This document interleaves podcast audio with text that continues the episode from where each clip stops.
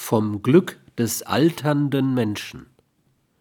Der alternde Mensch, vor allem wenn er nicht, nicht mehr abhängig beschäftigt ist, kann dagegen eine Autonomie, eine Selbstständigkeit entwickeln, die den meisten jungen Menschen fremd ist. Er kann, vorausgesetzt, er hat nie vergessen, seine Erlebniswelt zu kultivieren, ein weitgehend autonomes Leben gestalten.